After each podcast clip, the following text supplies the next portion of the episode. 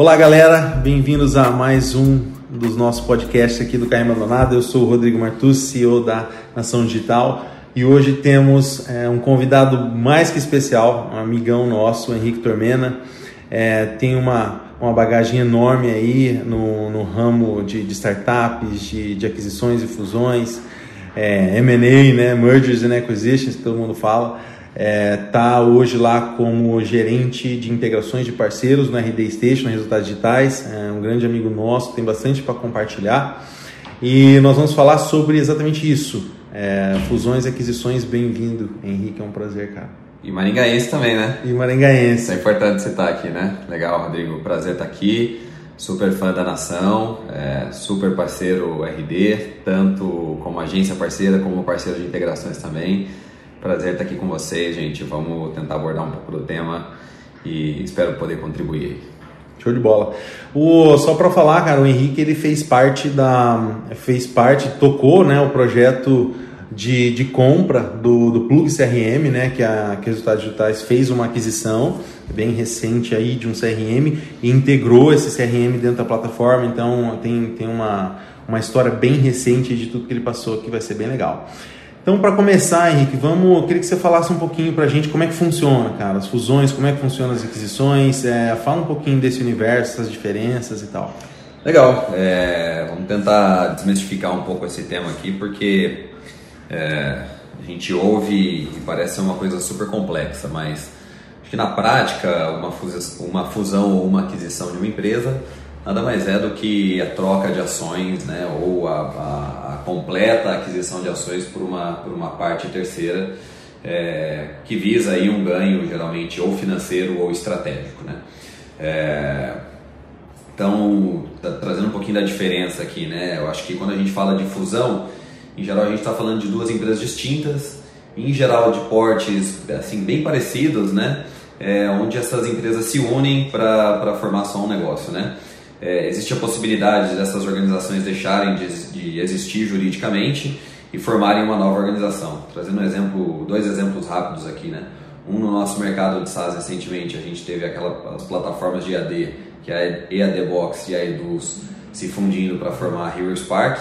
Hum. E acho que um, um, caso mais conhecido aqui no mundo, é, é para todo mundo, é, é Sadia e Perdigão, anos atrás, se fundindo para criar a BRF. É. É, então, acho que, acho que em geral é, é, é, a gente tem duas entidades diferentes formando uma nova entidade, né? E, e, e, em geral, uma aquisição, a gente tem uma empresa comprando a outra, adquirindo as ações, ou, ou pelo menos parte delas, mas é, é, em geral, você tem uma empresa que está adquirindo essas ações e o controle da companhia, né? acontece muitas vezes da empresa adquirida ser incorporada na, na organização compradora. É, é, e eventualmente você tem também players que não são de um determinado negócio ou mercado adquirindo empresas. Acho que o exemplo mais comum é quando a gente tem um fundo de investimento, né, um grupo de investidores comprando uma, uma organização pra, e passa a operá-la. Exemplo aqui no Brasil super legal, o fundo a Tarpon, há anos atrás, comprando a Somos Educação, depois revendendo de novo esse, essa operação para Croton e tendo um, ganho financeiro ali, né? Eu acho que para é, você já exemplificou bem aqui, mas é, é, esse foi o processo que eu conduzi pela RD de aquisição de uma de uma empresa que é a Plug CRM de, de Belo Horizonte uh, e a gente fez a fez a aquisição e a incorporação do negócio, né? Então hoje o que a gente vê do RD Station CRM é, é acho que o, o, o, a fundação da RD CRM é a Plug que, que continua sendo liderado pelo Luiz, empreendedor, fundador, Luiz e o Thiago, que estão hoje ali com a gente na RD. Né? Então acho que esses são um pouco das diferenças entre esses dois, entre esses dois tópicos. Perfeito, cara, muito bom, muito bom.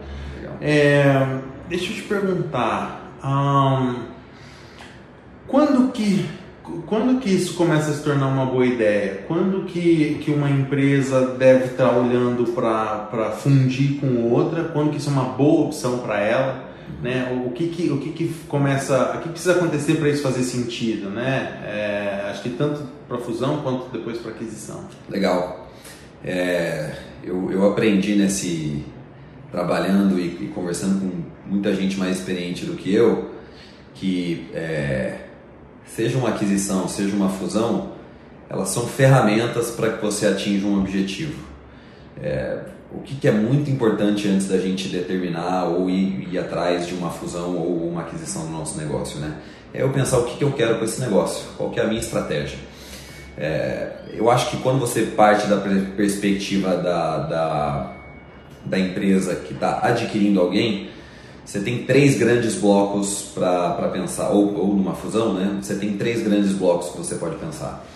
Um, é, em geral, é ganho de mercado, é, e aí você está ou ganhando market share ou entrando em um, em um novo mercado. Né? Então, dando um exemplo aqui, né? eu sou uma empresa que vende só no Brasil, compro um concorrente de um outro país para começar a entrar, ingressar em um novo mercado e aumento o meu, o meu tamanho de mercado aqui porque passo a, a, a ter uma oferta próxima ou parecida da que eu tinha em outro país. Né? Acho que esse é um dos caminhos. O segundo é para ter uma entrada, um, uma nova oferta, um novo produto. Então, você pensar lá atrás, né, a Coca-Cola comprando a Mate Leão, né? Mate Leão era líder do segmento de chás aqui no Brasil. Acho que a compra da Mate Leão fez com que a Coca-Cola adicionasse no portfólio é, algo que não tinha até aquela época, né? Que é o portfólio de chás é. É, dentro de todo de todo o portfólio de bebidas que eles tinham, né? É. Então já eram líderes, né? Um dos líderes em mercado de refrigerantes entraram no mercado de chás também, né? E um, e um terceiro ponto aqui que eu acho que a gente vê pouco ainda, mas, mas é comum, é, principalmente fora, é o que as empresas chamam de acquihire, que é você comprar uma outra empresa porque existe talentos ou alguma expertise dentro daquele negócio que você traz para dentro de casa para poder é, agregar a, a, a, sua corporação. Né? Muito comum em empresas de tecnologia. Um exemplo legal aqui no Brasil foi a Log, empresa de tecnologia para logística, uhum. comprando uma empresa de BH que chama WordSense, é, assim, com, com, engenheiros, gente muito capacitada no mercado. E, e apesar do, da WordSense ser um business que estava muito focado em publicidade, em mídia online, a Log fez essa aquisição e trouxe todo o time para dentro de casa. Né? Então, da perspectiva da, da, da adquirida, da adquirente, eu, eu, eu gosto muito de olhar e pensar sobre esses três grandes, grandes blocos. Né? Da perspectiva de quem, é, de quem está sendo adquirido, né? Eu, eu, eu, gosto de pensar muito assim, ó, qual que é o objetivo que eu tenho por trás desse negócio, né? Porque é, acho que o negócio ele, ele pode viabilizar uma, uma, é, uma série de sonhos, seja do próprio negócio e das pessoas que estão por trás desse negócio. Então, é, eventualmente, se o teu objetivo é, é ganhar muito dinheiro, é, você vai querer vender o teu negócio para quem vai pagar mais. Se o teu objetivo é fazer com que aquele, aquela tua oferta de produto ou a, a, a tua solução é, escale e seja levada para o maior número de pessoas possível, você vai ficar muito mais interessado é, no projeto por trás é, é da empresa adquirida do que necessariamente só pelo, pelo pela quantidade de dinheiro que está sendo ofertada, né?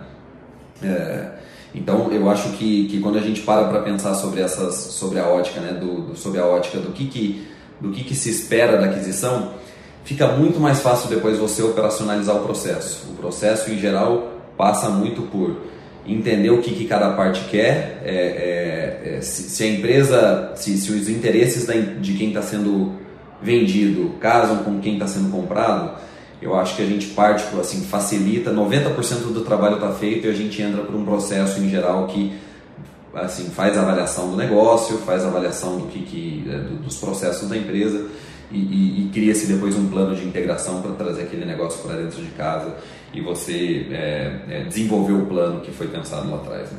Então, de uma perspectiva geral, eu, gosto de pensar de, no processo de fusão e aquisição do, do, do do processo para trás, né? Então, antes de eu pensar em adquirir alguém, o que, que eu quero com o meu negócio atual? Eu quero aumentar meu market share, eu quero aumentar minha oferta de produtos no mercado, eu preciso trazer é, gente boa para dentro do meu negócio que seria mais fácil eu trazer é, via, via uma aquisição de uma empresa. E da perspectiva de quem está tá vendendo, né? Puxa, será que eu consigo levar esse negócio para outro patamar? se eu me juntar com, com uma outra empresa ou, ou, ou eventualmente até, puxa, é, eu quero partir para um outro projeto e acho que fazendo uma, uma saída aqui, né, a venda do meu negócio para uma outra empresa, eu vou ter capacidade de financiar um novo projeto, de realizar os sonhos das pessoas que estão aqui comigo. Então acho que pensar um pouco dessa ótica facilita muito é, é, da maneira como você quer ser comprado ou como você quer ser vendido ali na frente. Legal. E, e, e uma empresa que está é, pensando em, né, tipo assim, primeiro que tem todo um processo para você chegar na conclusão, eu vou, eu vou adquirir, né? Você falou várias situações. Perfeito.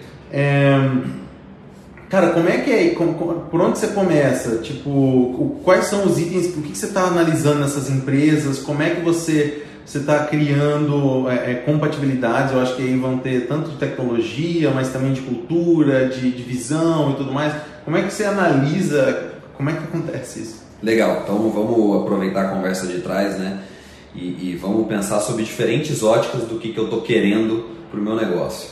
Vamos pegar um exemplo de um de um é, de um e-commerce, de alguém que está querendo entrar no mercado de alguém que vende é, livros e está querendo entrar no mercado de sapatos. Estou usando esse exemplo à toa porque isso aconteceu com a Amazon lá atrás. Né? É, é... Então, puxa, se você já é líder dentro do mercado de livros e você quer entrar no mercado de sapatos, você pode avaliar uma série de métricas diferentes que fazem que, que estejam de acordo com a sua perspectiva de negócio, com o que você quer atingir. Se a minha proposta de negócio é ser é, não necessariamente o maior e-commerce, mas o melhor em termos de atendimento, eu tendo a buscar empresas que são reconhecidas no mercado por um bom atendimento. Métricas que eu usaria para olhar para isso. É, reclame aqui, acho que seria uma, uma, é uma ótima proxy. Tentar entender qual que é a satisfação do, do, dos, dos, dos, clientes que já compraram produtos é, dentro daquela empresa. Então, métricas como o NPS ajudam muito nessa, nesse momento. Né? Se a minha proposta é ser uma empresa a maior do segmento e para mim eu estou muito mais interessado em volume, é, as métricas que contam a partir desse momento estão muito mais relacionadas a faturamento, número de pedidos dentro de casa, é, quantas, é, qual é a minha capilaridade, né, em quantas regiões do Brasil eu consigo chegar. Então já é uma perspectiva um pouco diferente. E se a minha perspectiva é ser a empresa mais rentável do mundo de e-commerce, eu preciso olhar EBITDA, eu preciso olhar margem, eu preciso olhar lucro líquido, é, preciso entender ciclo de caixa, eu preciso entender métricas do negócio diferentes também. Então eu, eu dei um exemplo aqui de uma da, da mesmo, do mesmo negócio procurando entrar num, mercado, né, no mesmo mercado, mas sob três óticas diferentes, porque é, é, as métricas que você vai olhar acabam tendo pesos diferentes quando você determina, quando você busca um, um, uma potencial aquisição, né? Eu acho que não varia muito dentro dos, dos é, de diferentes negócios, né? Então, quando você busca aumentar a sua participação no mercado, busca aumentar a sua fatia né, do market share, em geral você vai olhar muito mais sobre a perspectiva de tipo, puxa, quem que são os players aqui do, do, do mercado e com quem que eu posso me juntar que de maneira mais rápida eu vou aumentar esse bolo, a minha parte do bolo vai ficar maior, né? Se eu estou pensando da perspectiva de tecnologia, né, de agregar alguma coisa muito boa para dentro de casa, né, é, ou, ou de comprar um produto que é muito bem referenciado do mercado, eu vou querer entender muito a perspectiva dos usuários, querer entender muito qual é a qualidade da, da construção daquele, daquele processo ou daquele produto ou daquele serviço e eu vou buscar métricas daquilo para me embasar. Né? Eventualmente eu quero também trazer é, é, é pessoas é, para dentro de casa, então eu preciso entender, puxa, é, o que, que essas pessoas estão, é, o que, que tem de background por trás dessas pessoas, o que, que é o histórico delas para eu trazer para o meu negócio. Né? É muito comum, principalmente nos business, nos negócios de tecnologia, você associa muito a qualidade dos produtos, processos ou das tecnologias que estão sendo criadas com as pessoas que estão por trás. Né? Então, é, a partir do momento que eu, que eu consigo ter, é, definir essa clareza, é, existe um, um, processo onde você busca mapear no mercado quem são essas empresas. Né? Para alguns segmentos é super simples, então é, é, eu acho que é, é, é, fácil acho que você procurar, por exemplo, empresas que estão vendendo é, sapatos no mercado, você pode procurar associações diferentes. acho que aqui mesmo na nação você vai conhecer um, já uma infinidade de, de empresas mas buscar referências com as pessoas do, do, do, do e-commerce Brasil, acho que tem uma série de, de, de, coisas que você pode buscar, né? É, é, existem também no mercado consultorias específicas que, que assessoram outras empresas em, em, em fusões e aquisições. Você também pode pedir ajuda assim, de, de, de pessoas colocando o seu, o seu posicionamento como o que a gente chama de buy side. Né? Então, estou interessado em entrar nesse segmento, entrar nesse, nesse setor é, quase tem aqui um te dou um mandato aqui para buscar empresas e me auxiliar nesse processo aqui de busca também né então, acho que existem n maneiras diferentes é, para o mundo da RD, eu gosto muito de entender a perspectiva do nosso cliente atual, né? Então, é, partindo do princípio de que a gente já tem uma base de clientes grande, o que, que os nossos clientes estão usando, o que, que eles acham dos produtos que eles estão usando, é, quais são os feedbacks que eles têm para a gente e, e, principalmente quais são as necessidades que esses clientes têm. A gente percebeu lá atrás que, que para boa parte da, da base de clientes, ter um sistema de vendas, um CRM, é, integrado a um sistema de marketing fazia muito sentido para a jornada, né? Então a gente a gente ouviu muito dos clientes e, e, e buscou entender quais eram as, as, empresas que tinham uma tecnologia mais aderente com a nossa. Né? Então acho que esse é um pouco do processo que você você conduz para tentar identificar quais são os potenciais empresas e elencar as opções que você tem, né? É, é, muitas vezes você você não vai achar uma opção. Quando você não encontra uma opção, você precisa pensar se é, é, vale a pena fazer sozinho e quanto tempo demora para fazer sozinho. Então, suponhamos que não existisse ninguém no Brasil vendendo sapato. É, você está disposto a ser o primeiro cara a, a, desbravar esse mercado e começar a vender sapato no Brasil? É, puxa, quanto tempo pode demorar? Que tipo de expertise eu tenho que trazer para dentro de casa? Acho que colocar um, um planejamento para entender um pouco quão custoso pode ser isso também é super relevante é, é, e tentar entender se, se, se mesmo não tendo não sendo viável né, fazer aquisição de alguém será que fazer a par, será que fazer uma parceria construir uma parceria com uma empresa que vai me ajudar a atingir o meu objetivo né? É, acho que pode ser um, um caminho também. É, acho que é muito comum nos gestores de M&A né, as pessoas que trabalham com M&A eles tinham um tripé de uma pergunta que a gente sempre faz né? Que é o, o, o buy build or partner with mas é uhum. o poxa vou comprar alguém eu vou construir sozinho, eu vou me fazer uma parceria com alguém para poder é, atingir o meu objetivo, né? São três, eventualmente três caminhos que você pode avaliar para atingir um, um, mesmo objetivo de negócio. Ah, perfeito, cara. Nossa, ótimo, ótima colocação. Eu acho que, que esses caminhos, eles, ah, ah, conforme a empresa vai crescendo, o negócio vai crescendo, isso vai mudando, está sempre sendo avaliado, né? Sempre sendo reavaliado, né? Muda muito. É, é, primeiro que a estratégia de um negócio ela vai mudando ao longo dos anos, né? É, é, acho, que, acho que a visão, a missão, ela pode ser a mesma, mas eventualmente você quer acelerar alguma coisa, acelerar o, o teu, ganhar mais market share, ao invés de ter mais produtos dentro de casa. Uhum. Eventualmente você quer entrar num segmento completamente diferente do que você entrou comentou, começou a conversa aqui falando da Amazon, né? Vamos, olha, olha o histórico da Amazon de aquisições. Hoje são quase 100 aquisições para formar o que é uma das maiores empresas de tecnologia do mundo. Uhum. Se você olhar para as primeiras aquisições da Amazon, muita coisa relacionada com e-commerce. Então, puxa, tecnologias que ajudassem a vender mais, coisas que ajudem o cliente a, a, a fazer uma, uma experiência de compra melhor compra de concorrentes e até de empresas que, que é, ofereciam os mesmos produtos que a, que a Amazon, mas para um nicho diferente ou até em outros países. A Amazon entrou, por exemplo, no mercado da Alemanha fazendo uma aquisição de uma empresa. Se você olhar para mais recentemente, a Amazon tem comprado empresas de robótica, é, empresas de inteligência artificial é, é e negócios de, de computação em nuvem é, hoje um dos business mais rentáveis da Amazon não é nem o e-commerce, não né? É, é, não é. é o que Quem gente, paga a conta é a AWS. É o que a gente, se a gente para para analisar, boa parte da margem ali está dentro da AWS, de todos os serviços de computação em nuvem, né? Então, à medida que o negócio vai, vai, vai se desenvolvendo, vai crescendo, pode ser com que, com que mude muita coisa é, muitas vezes para o mercado é difícil entender o porquê que uma aquisição, por que, que aquela empresa está adquirindo um negócio, mas eu acho que as empresas que conseguem fazer uma série é, de aquisições bem sucedidas é, entendem muito bem o porquê que elas estão fazendo a compra daquela empresa. Uhum. Outro exemplo para a conversa aqui, anos atrás a Google comprou a Nest, que era uma empresa de termostato.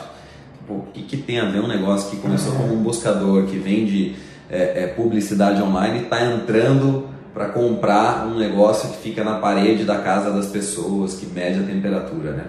Olhando de fora é difícil entender, mas quando você para para pensar que a Google, que é, que é, é a missão da Google está muito mais em, em, democratizar acesso à informação, é, tudo pode ser considerado informação, né? Então eu acho que é, é, as medidas, à medida que as empresas vão avançando a estratégia de aquisições, tem muito por trás assim, poxa, qual é o meu propósito, do que, que eu, por que, que eu tô, por que, que eu tô fazendo isso e entender se uma determinada aquisição tá, tá pautada com a filosofia de negócio que eu, que eu tenho aqui dentro de casa. Né? Pô, perfeito, cara, perfeito.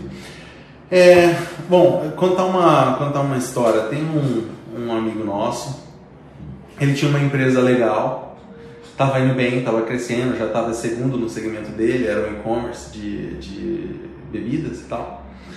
E apareceu a oportunidade, apareceu a oportunidade para eles fizeram uma oferta para ele ser comprado por um grupo que era referência, número um, né, de bebidas, já estava faturando 400 milhões na época.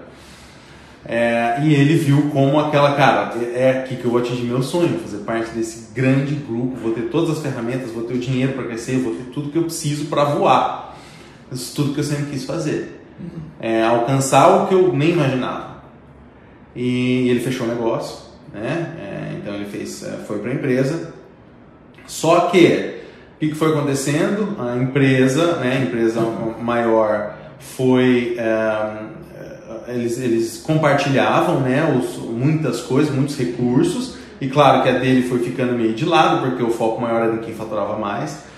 É, a pressão dos investidores e do board, assim, implacável, implacável, né? De repente ele teve que começar a despedir seus amigos que trabalhavam com ele, as pessoas que ele mais é, respeitava, e eventualmente ele foi despedido. É, então, assim, esse é uma, esse é, um, é uma aquisição gone wrong, né? Uhum. Deu tudo errado. Quer dizer, talvez tenha dado certo para quem comprou, né? Que ficou com todo o negócio. Mas, cara, como é que a gente, como é que a gente se protege disso? Acho que dos dois lados, né? Esse foi o Legal. lado onde o, o adquirido se ferrou. Uhum. Mas também existe o outro lado, né? Onde o cara comprou gato leve. Então, como é que, como é que são essas armadilhas? Como é que a gente se prepara para isso? Legal. É engraçado que a gente falou até agora de coisas boas, boas. aqui, né? Tem que. E, e, na verdade, grande parte das aquisições dão errado. É. é se você olhar para histórico de mercado, você tem muita empresa que é, olham, fazem, assim, tentam uma, duas aquisições e eventualmente aquele negócio não, não vai para frente, né? Não dá certo. É, acho que a gente precisa. Bom, vou tentar separar aqui um pouco da, da discussão, é, tem uma pergunta que eu, que eu gosto muito, é, gosto muito de trazer para a mesa, que primeira, acho que das, um dos princípios para que uma negociação dê certo e que ela evolua, ela é o princípio da transparência, né? Então, é, é ser transparente numa relação de, de, de, de compra e venda de negócio Acho que para qualquer relação comercial ela é extremamente importante. Numa relação comercial onde se está comprando um outro negócio não é diferente. É, eu gosto muito de trazer uma pergunta sempre para a pessoa que está sendo, né, que está na posição de, de, potencial adquirida, que é como é que você gostaria de ser comprado?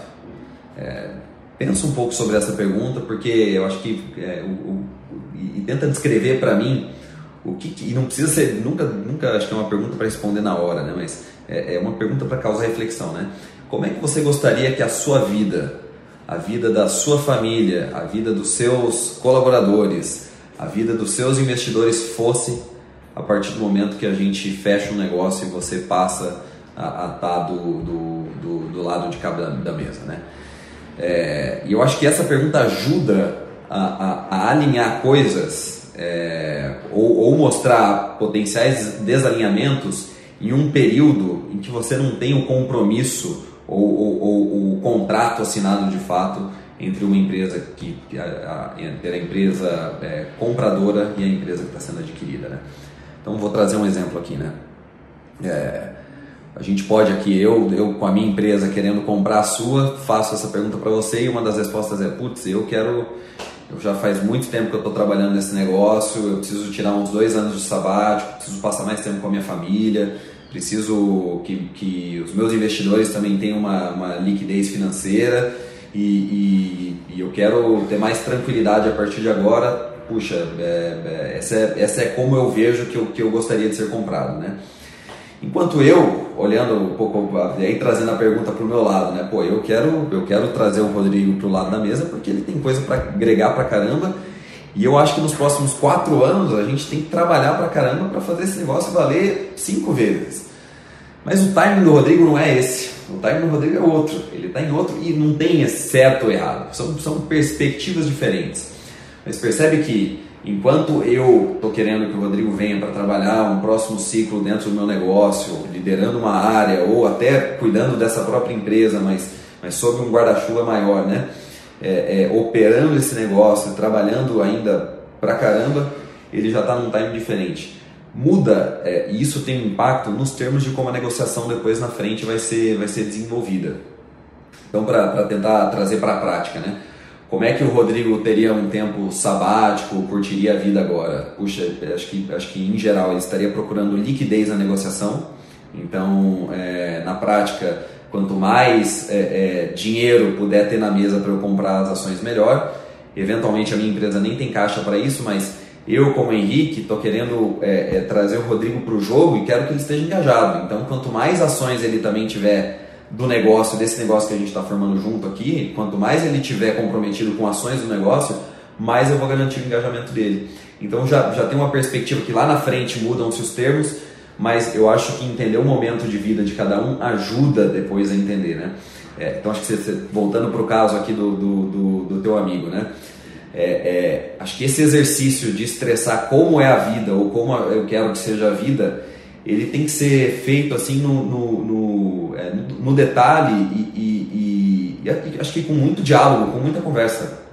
A gente tem que usar muito de, de é, é, das pessoas que estão próximas para entender, olha, puxa, o que que, o que que eu não vou abrir mão depois do depois de que, que, que, eu, que a minha vida passar a ser junto com a tua, né? É quase como é como um casamento na verdade, né? Mas eu acho que ter esse entendimento num, numa negociação ela é super importante a, partir do momento que você que você vocês acordam isso isso isso em geral é refletido nos termos do que a gente chama né um, um contrato de term sheet que é um, é, é basicamente um, um, um, documento que formaliza quais são os termos dessa dessa aquisição antes de entrar num processo de diligência. Então que eu, que eu quero entender em geral a empresa que está adquirindo é, quer entender o que, que tem por trás dessa empresa, né, nos detalhes, se os processos financeiros, legais, fiscais estão de acordo com estão em dia e estão de acordo com a legislação, para a gente entrar numa segunda, numa fase final que é o que a gente chama de assinatura de contrato final de, de cessão de ações, né? Então a gente a gente basicamente assina um contrato onde os termos, né, onde, onde é, tudo que eu queria que minha vida fosse, acho que a gente tenta refletir aqui nos termos é, é, e eu acho também que quanto mais se conhecer da vida da, da outra empresa antes, é, é melhor, né? Então, é, no caso do, acho que trazendo um exemplo aqui, no caso da aquisição da Plug, eu fiz questão de ir para BH para conhecer onde estava o Luiz, conhecer as pessoas, eu, o, acho que outros sócios da RD também foram comigo, né? Assim como a gente fez questão de trazer ele para a RD antes da gente ter uma coisa, trazer para conhecer, conversar com as pessoas, fazer um momento de, de troca mesmo e, que a gente se conhecesse para genuinamente responder. Puta, é, é, isso, né? Esse negócio que eu quero para mim, é, eu, eu, essa cultura é a minha cultura também. Eu valorizo as mesmas coisas, os mesmos valores, os mesmos princípios que essa outra pessoa valoriza. Acho que quando a gente tem, na maior parte do caso, né, na somatória das coisas isso acontecendo, a gente tem uma, uma boa perspectiva de que a aquisição também evolua e que a integração dê certo, né? Muito bom, cara. Nossa, excelente. É, agora não tem como falar sobre, sobre fusão e aquisição sem falar de valuation, né? É, então, que, é, que é uma zica, né? Mas, cara, é, fala um pouquinho aí sobre, sobre essa questão de, de colocar valor nas empresas e até sobre essas situações onde eu estou comprando com ações, estou comprando com ações, adquirente está colocando suas próprias ações na transação, né? É, um pouquinho sobre esses formatos aí, como é que a gente olha. Tá bom.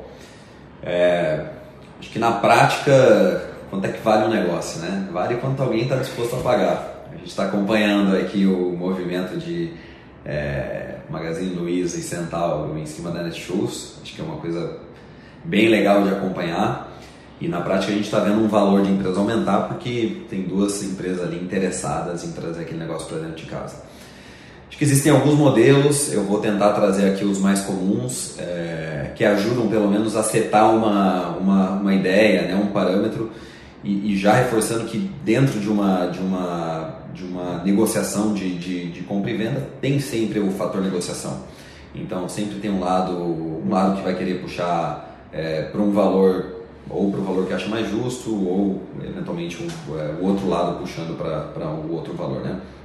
é, mecanismos financeiros né, em, em, em, gerais, em geral usados para isso. Né? Existe um bem comum é, que a gente chama de, de fluxo de caixa descontado, onde a gente avalia né, qual é a projeção de geração de caixa nesse negócio no futuro e, e, e tenta entender, né, seta um determinado tempo e, e traz esse valor para o valor presente para dizer quanto vale esse negócio.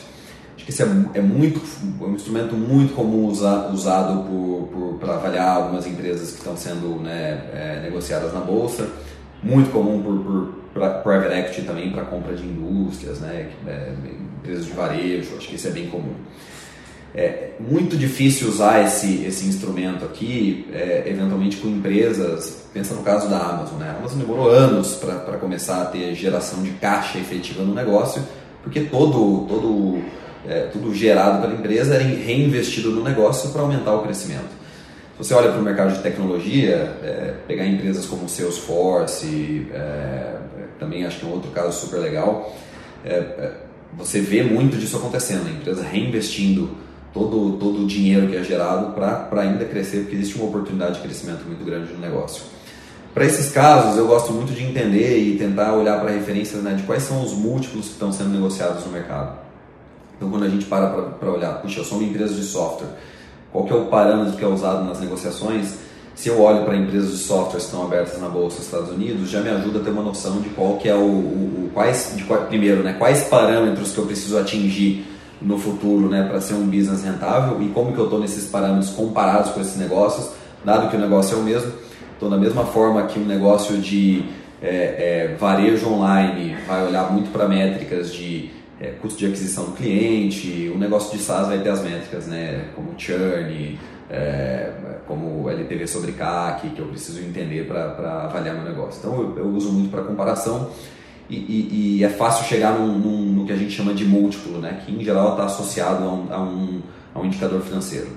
É, é, muito comum para as empresas de software estar tá associado a um múltiplo de receita, então a gente olha para a receita né, anual, a receita anualizada, o ARR do negócio, e, e, esse múltiplo pode variar dependendo das métricas que você tem. Então, se você tem um, um churn mais alto, o teu CAC está alto, o teu LTV está baixo, é natural que o teu múltiplo seja um múltiplo menor, que esteja descontado.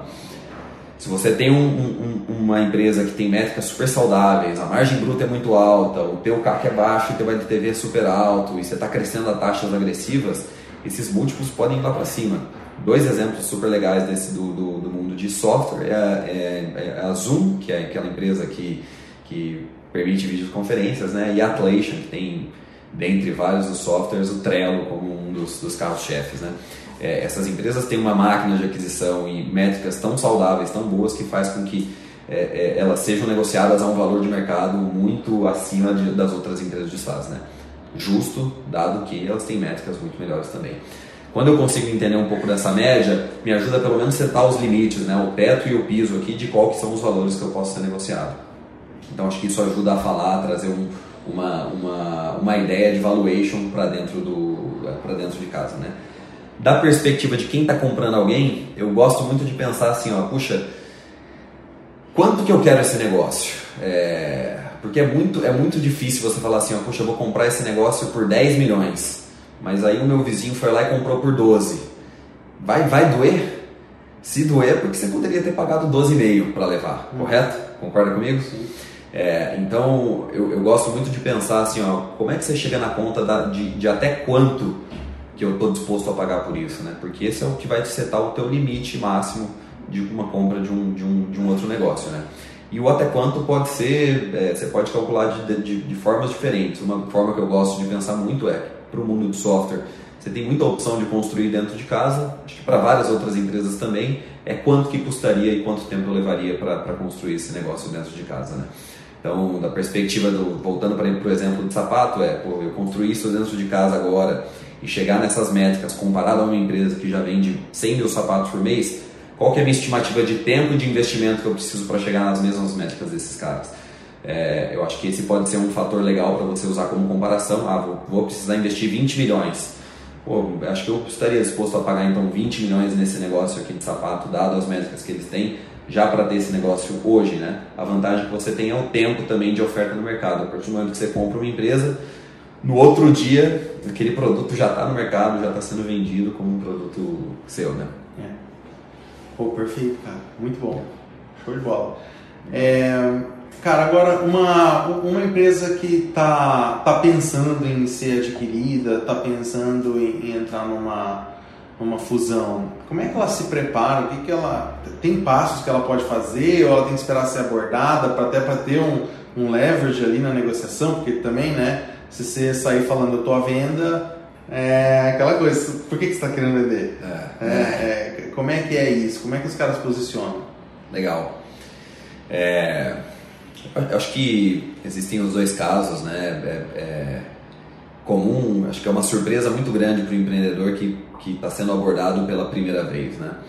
É, e muito comum para empreendedores também que não têm investidores ou que não têm outras pessoas no, no, no, no, como acionistas do negócio que não precisam ter a liquidez daquele investimento. É, se você parar para pensar no mundo das empresas que são investidas, aquele cara está ali porque ele, ele quer ter liquidez daquele negócio em algum momento. Como é que esse cara tem liquidez? Ele precisa vender essas ações para outra pessoa, seja para o próprio empreendedor, seja para outro investidor, seja numa oferta pública de ações, né, que é um, é um veículo comum também.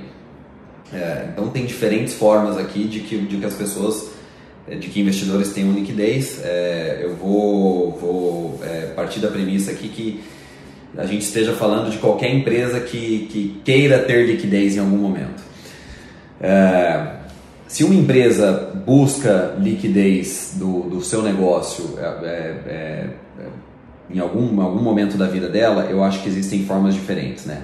A primeira delas é, ser adquirido por outra pessoa e aí você pode buscar um potencial é, é, adquirente dentro do teu dentro do, do mercado. Bom, mas eu é, como é que eu faço isso? Eu simplesmente publico, né, no, no meu LinkedIn que eu estou vendendo meu negócio. Acho que não é a melhor maneira.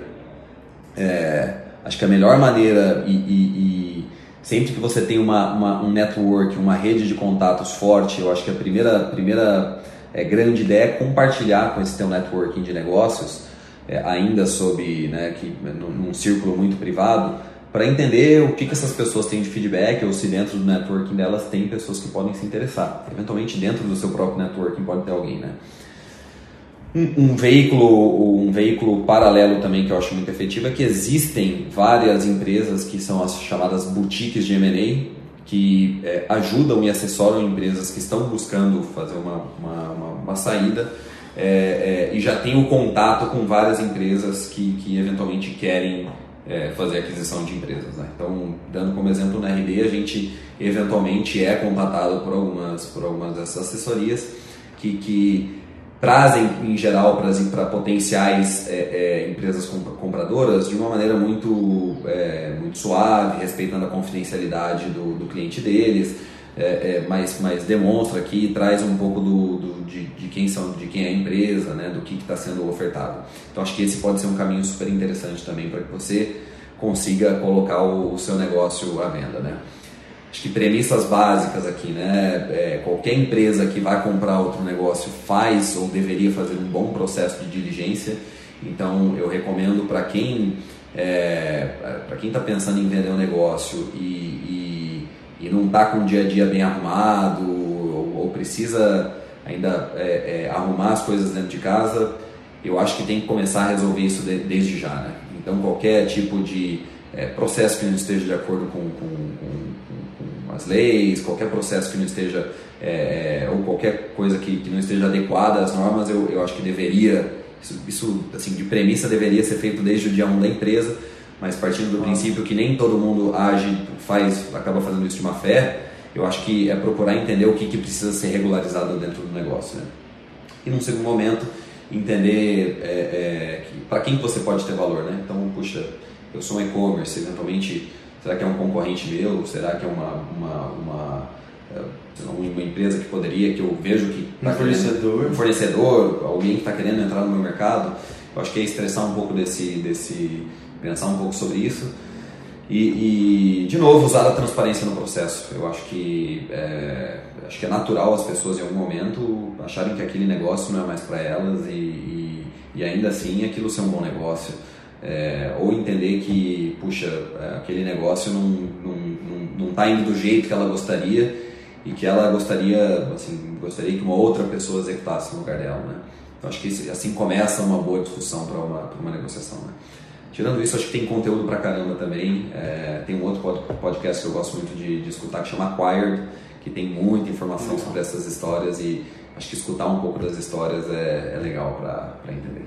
Pô, perfeito, cara. Muito bom, excelente. Nossa, para mim foi, foi sensacional. Espero que para todos que estão ouvindo aí também tenha ajudado. É, para nós é isso, vamos ficar por aqui. Até a próxima conversa. Acho que a gente poderia ter mais uma é, sobre alguns pedaços que você falou, dá para conversar mais alguma hora sobre, sobre cada detalhe, mas, é, cara, muito obrigado pelo tempo, foi, foi muito legal mesmo. Legal, pô, eu que agradeço, gosto bastante de falar do tema, espero que a gente na RD ainda faça algumas aquisições e é, obrigado pela oportunidade aqui, um prazer sempre falar com você. Valeu, um abraço.